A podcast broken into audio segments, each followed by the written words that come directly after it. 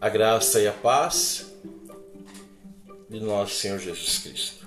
É impossível amar? Amados, amemos uns aos outros porque o amor é de Deus e todo o que ama é nascido de Deus e conhece a Deus. 1 João 4, 7. O desafio de amar se inicia com um segredo. E apesar deste segredo ser um elemento silencioso no decorrer de cada dia, você se tornou a cada dia mais desconfiado dele. Agora que você já chegou até aqui, esse é um segredo que você está descobrindo por você mesmo. Ainda que você não saiba exatamente como colocá-lo em palavras. O segredo é este: não podemos obter amor incondicional, ou o amor ágape, pelo nosso próprio coração. É impossível. Está além das nossas capacidades. Está além de todas as nossas capacidades. Você pode até ter demonstrado de alguma forma bondade e generosidade, e você deve ter até ter aprendido a ser mais ponderado, atencioso, mas, sinceramente, amar alguém de forma abnegada, incondicional, é um assunto completamente diferente.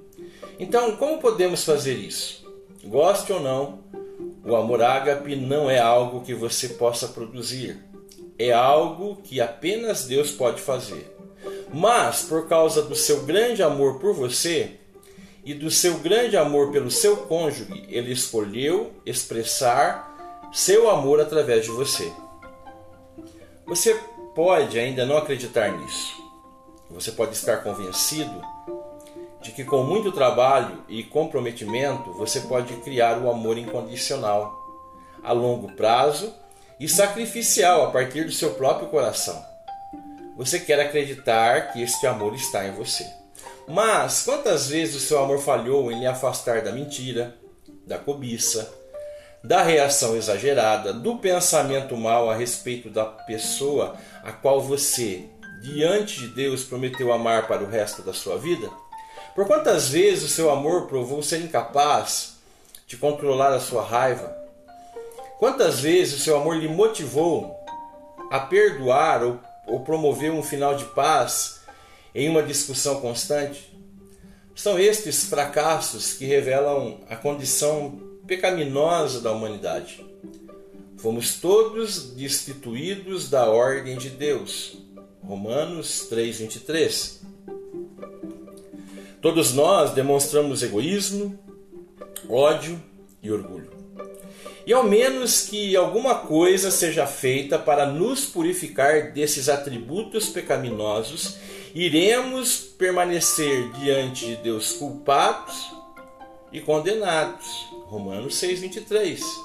É por esta razão que se não estivermos corretos diante de Deus, não podemos amar de verdade o nosso cônjuge, porque ele é a fonte de, desse amor.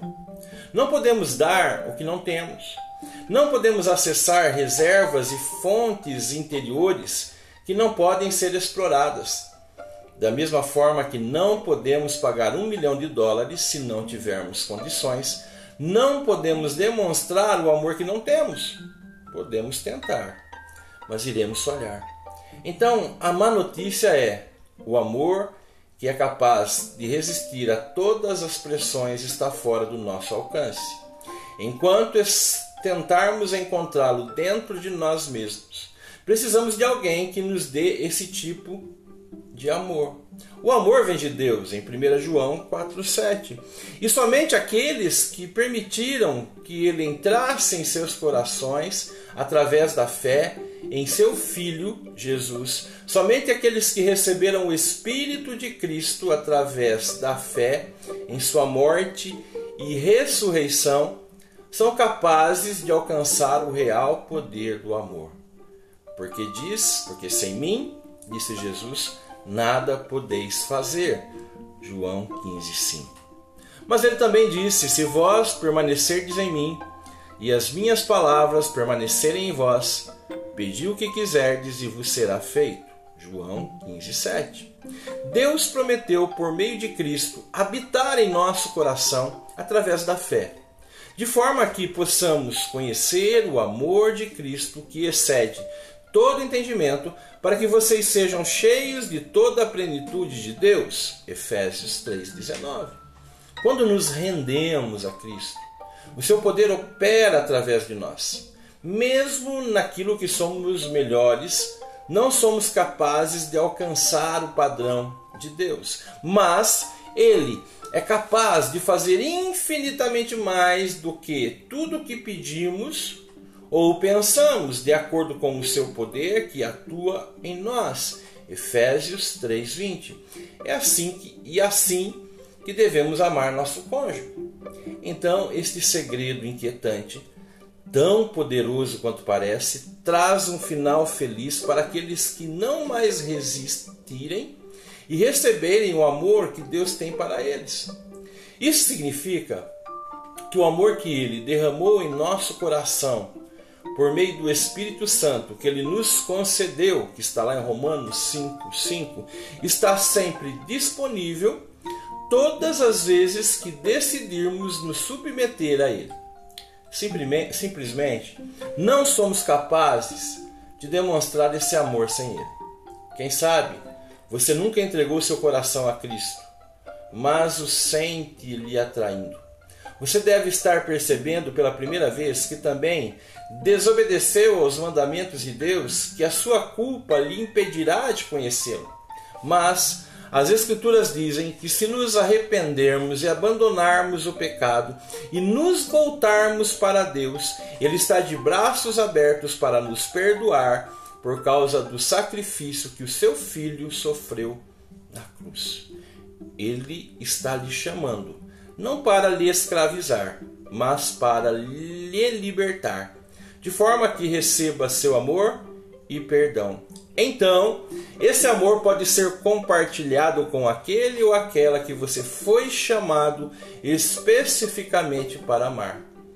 Talvez você já seja cristão mas poderia admitir que está caminhando longe da companhia do Senhor. Você não está vivendo na palavra, não tem uma vida de oração. Pode ser que você nem esteja mais indo aos cultos. O amor que você sentia correr pelas suas veias se reduziu à apatia. A verdade é, não podemos viver sem Ele e não podemos amar sem Ele. E não existem palavras que expliquem o que ele pode fazer em seu casamento se você colocar a sua confiança nele. Este é o desafio. Aquilo que nós podemos dizer é que nós precisamos perceber e entender que a nossa capacidade de amar ela vem de Deus. É olhar para Deus e pedir a Ele que venha intervir, fazer uma intervenção na nossa vida e que Ele possa derramar da sua graça, da sua força, para antes, talvez, de resolvermos o problema no casamento, Ele possa resolver através da sua graça e possamos cumprir o destino eterno. Certamente só Deus pode nos abençoar, derramando o seu amor ágape. Pense o que Deus está lhe dizendo. Existe alguma agitação em seu coração? Que atitude você tem que tomar diante disso? Porque a vida está no Senhor. Porque Mateus 19, 26 diz: Para o homem é impossível, mas para Deus todas as coisas são possíveis. Que Deus abençoe o seu final de semana.